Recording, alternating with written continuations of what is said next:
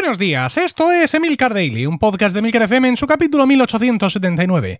Yo soy Emilcar y este es un podcast sobre tecnología en general, Apple en particular, redes sociales, productividad personal y francamente cualquier cosa que me interese. Hoy es miércoles 11 de noviembre de 2020 y voy a hablar de la presentación de los nuevos Mac con Apple Silicon, pero antes quiero recomendarte que te suscribas a Weekly, mi podcast privado semanal sobre Apple productividad y podcasting, disponible en emilcar.fm barra weekly. 3 euros al mes, un capítulo exclusivo cada viernes, un increíble catálogo de videotutoriales cortos, acceso al grupo privado de Telegram y sobre todo saber que con tu aportación me ayudas a comprar ansiolíticos para mitigar la depresión de la presentación de Apple. Es un poco spoiler de todo el podcast, pero bueno, eh, he dicho que hoy es miércoles 11 de noviembre, pero en realidad estoy grabando esto el martes. De hecho, lo estoy grabando el martes a las 8. Eso significa que han pasado tan solo 15 minutos desde que terminó la presentación de Apple, lo cual significa que la presentación de Apple ha durado 45 minutos. Poca sensación de un cambio, de una era, de algo nuevo empieza hoy, de esto es una revolución, si en 45 minutos nos van a bastar con las cabras. Pero bueno, en fin, eh, vivimos tiempos distintos y las cosas no son como a mí me gustaría, con la épica que yo quisiera, sino como realmente son. Y el movimiento se demuestra andando. Y no soy capaz de abarcar realmente todo lo que acaban de presentar y todo lo maravilloso que es lo que tú quieras, pero tengo la sensación de haberme quedado con un palmo de, narices. Una sensación también compartida por muchos de los eh, suscriptores de Weekly. Hemos estado ahí en el grupo privado de Telegram eh, comentando en directo la keynote. De hecho, siguen comentando en directo la keynote en estos momentos porque, claro, mm, eh, esto se va a comentar todavía mucho durante, durante muchísimo tiempo. La presentación inicial de lo que es el procesador me ha parecido un poco escasa, ¿vale? Para lo que es todo esto, yo esperaba mucho más. Eh, no es que lo fuera a entender, ¿vale? De hecho, a duras penas he entendido lo que estaban explicando, pero realmente eh, yo esperaba mucho más. Esperaba, eh, chicos, que son tus nuevos procesadores. Te estás quitando los procesadores de Intel, que es el pope del mundo de los procesadores, estás poniendo los tuyos propios, muy bien, que tienes una gran experiencia haciendo procesadores, pero yo qué sé, ¿no? Tendrás algo más que decir. Y luego, otra cuestión que además eh, varios compañeros, varios, eh, varios suscriptores de Weekly han, subrayado, eh, es no sé cuántas veces más rápido. Y no sé cuántas veces más rápido y no sé cuántas veces más rápido. Más rápido que qué y cómo. ¿no? Daba la sensación de, como muchas veces yo resumo las presentaciones de dispositivos de Apple, el nuevo iPhone es mejor. Mm, a partir del viernes lo puedo reservar.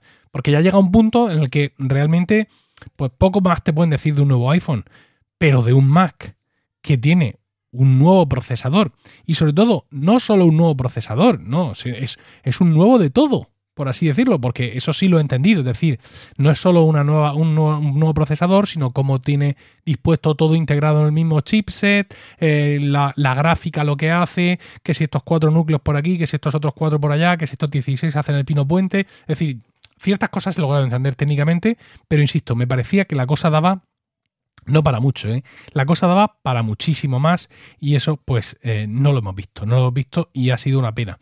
Luego Big Short, del cual ya nos habían hablado en su momento, pues también se lo han pasado rápido y han empezado a sacar ordenadores.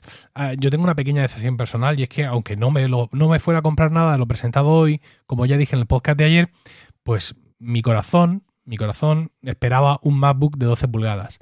Pero vamos, esto ya son problemas míos, mentales. Quiero decir, aquí esto no se lo puedo reprochar a Apple. Han sacado, pues lo que ellos dicen, el MacBook que es nuestro ordenador más popular. Otra cosa a reprochar, también comentada en el, en el Telegram. Yo hubiera aprovechado para algún rediseño. Y no ya no sé ya si decir un cambio de nombre, por no volverme loco, ¿no? Porque vete tú a saber, lo mismo lo llaman PowerBook. Como esta gente recicla tanto los nombres, pero cuando Apple pasó a procesadores Intel, todos sus ordenadores cambiaron de nombre el PowerBook ya no era PowerBook, sino MacBook Pro. Y el iBook ya no era iBook, sino MacBook. Estaban, digamos, haciendo hincapié en la palabra Mac. Querían que la palabra Mac volviera a tomar protagonismo. Seguimos teniendo el iMac y el Mac Mini, pero esos portátiles cambiaron de nombre. Y el Power Mac después se llamaba Mac Pro. Y bueno, pues aquí hubiera estado bonito de nuevo un cambio de nombre o un cambio de algo, porque mm, abiertos y funcionando no puedes distinguir visualmente un MacBook actual de un MacBook Intel o un MacBook Pro actual de un MacBook Pro Intel o un eh, Mac Mini eh, actual de un Mac Mini con Intel. no sé, algo podrían haber hecho en ese sentido. Es cierto que estamos ya en, un punto donde parece que es difícil innovar, pero mm, cuando se lo han propuesto lo han conseguido. Quiero decir, el MacBook Pro 16 pulgadas que yo tengo aquí delante, más allá de tener una pulgada más que el de 15 pulgadas anteriormente, realmente es un restyling de ese de 15 pulgadas. Es decir, el tamaño físico no es superior, pero han conseguido estrechar los bordes tal, y sin embargo parece que se les ha acabado ese impulso de alguna forma. Mm, venimos escuchando durante mucho tiempo, a lo mejor un año ya, que viene un MacBook Pro de 14 pulgadas. Un, rendimiento, un rendimiento, un rumor que se hizo más intenso cuando salió el 16 pulgadas. Dijeron, pues bueno, evidentemente van a coger el de 13 y le van a aplicar la misma receta. Bueno, pues hemos llegado al MacBook Pro de 13 pulgadas con procesador M1 y seguimos sin tener un rediseño. Entonces, pues eso la verdad es que me ha dejado un poquitín frío. Y luego hay otra cuestión que no sé si en algún momento, pues evidentemente esto lo estoy grabando 15 minutos después, no he podido leer ni escuchar a los que más saben de esto para coger más información y poder, digamos, matizar mi punto de vista, pero mm, dado lo que nos han explicado, el procesador M1 es el procesador M1 y a ti te encontré en la calle. O sea, no hay más vuelta de hoja. Son 8 núcleos con 4 de rendimiento y 4 de eficiencia, una GPU de 8 núcleos y un Neural Engine de 16 núcleos. Se acabó lo que se daba. ¿Cuánta caché tiene tal? Ni lo sabes ni te importa. Es el que es. Eh, ¿Memoria? Pues sí, la memoria RAM pues de 8 GB o 16 GB, pero ya está. Con lo cual, ¿qué diferencia tenemos entre un MacBook Pro de 13 pulgadas y un MacBook Air de 13 pulgadas? Ninguna. Bueno, o básicamente ninguna. Es decir, la capacidad de proceso es exactamente la misma, la pantalla es exactamente la misma, evidentemente la capacidad gráfica es exactamente la misma porque tenemos la misma gráfica incluida en el chip M1 y la diferencia pues es básicamente la touch bar y las posibilidades que nos da el tamaño más grande que mm, de, la caja, del chasis, lo cual no te para pues eh, mm, mayor, mayor duración de la batería. Pues si esas míticas 20 horas que veremos a ver luego cuando se hagan las pruebas eh, en, qué, en qué se quedan. Eh, y ya está, no hay más diferencia. Yo comentaba en el, en el chat, en el grupo de Telegram de Weekly, que al final era el mismo procesador metido en tres cajas distintas. No, hombre, no. No, hombre, no, pues no sé yo por qué no. Insisto, voy a tener que esperar a que los que más saben eh, analicen mejor esta muy poca información que nos han dado. Vamos a esperar benchmarks, vamos a esperar algo, pero es el mismo procesador en tres cajas distintas. Y no digo yo que eso esté mal, ¿Vale? Lo mismo es que, bueno, pues están redefiniendo el concepto de informática personal, pero hasta ahora tú en un MacBook Pro tenías un procesador de más capacidad que en un MacBook Air. Y todo eso iba en el precio.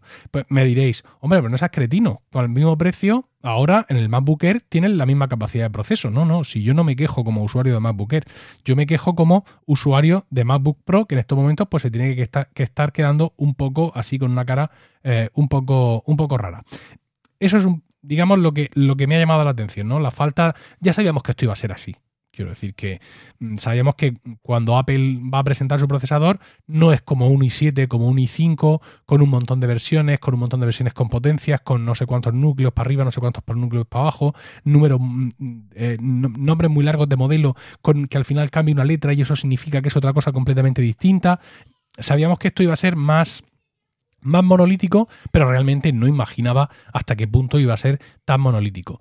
Eh, dentro de todo esto, digamos, de todo esto que me, que me perturba, no voy a decir que sea mala noticia, pero me perturba decir que no me esperaba encontrar un Mac, Mac Mini que partiera eh, en España, iba incluido de un precio de 799 euros. Esto sí que es una auténtica, una auténtica revolución. En los otros ordenadores han mantenido precios, pero que este ordenador salga por este precio sí me parece increíblemente interesante y me parece que dentro de todo lo que hay es el objeto de deseo que puede surgir o que puede resultar más apetecible, evidentemente, para el público objetivo de ese ordenador, porque si tú eres una persona de portátiles, por muy barato que esté el Mac, el, Mac Mini, no te vas a ir con un Mac Mini y un monitor bajo el brazo por ahí a trabajar las cafeterías cuando estén abiertas. Eso también es verdad pues eso, que me he quedado con una cara un poco rara precisamente por, por la falta de, variedad, por la falta de, diversidad y porque esto es, mm, pues eso, es lo, mismo para todos, ¿no? Eh, exactamente lo mismo para todos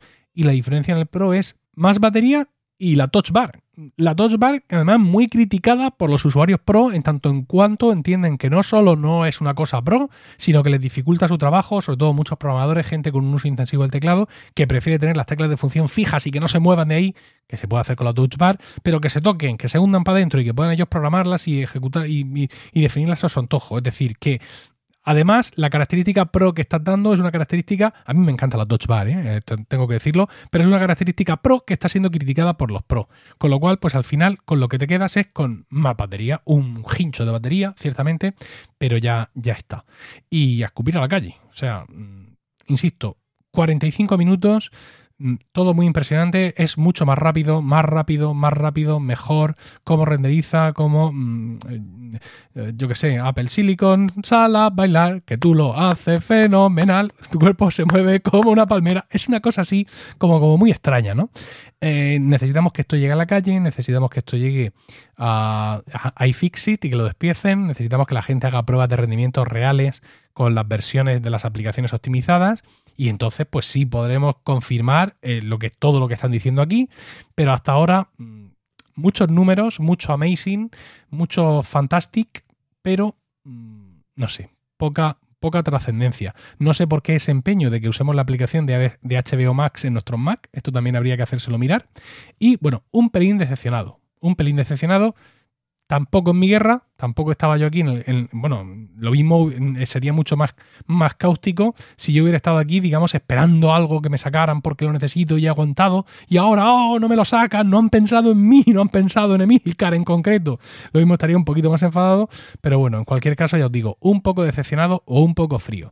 Eh, ¿Qué he hecho mal a lo mejor grabando el podcast a las 8 en punto? Pues seguramente sí, seguramente lo tenía que haber reposado un poco más para tener un punto de vista un poco más tranquilo seguir la conversación que se ha producido en Weekly, en el grupo de Telegram, entrar a, Twitter, escuchar a gente un poco más sensata que yo, no sé, intentar reunir más datos para hacerme una opinión un poco más reposada, pero de eso también vamos a tener tiempo. Es decir, habéis escuchado un Emilcar, habéis escuchado un Emilcar raw, ¿no? Raw, un, Emilcar en bruto, como decían eh, aquellos amigos del fantástico podcast, necesito un arma en crudo, ¿vale? Y em, Hoy miércoles, para vosotros hoy miércoles por la noche, estaré grabando un programa, como podéis imaginar, súper especial de Proyecto Macintosh y además no os podéis imaginar lo especial que va a ser con David Isasi, con Abel Yecora, con Javier Soler, donde pues con 24 horas de decalaje digo yo que estaré un poco menos nervioso y que diré alguna tontería menos. También seré menos, eh,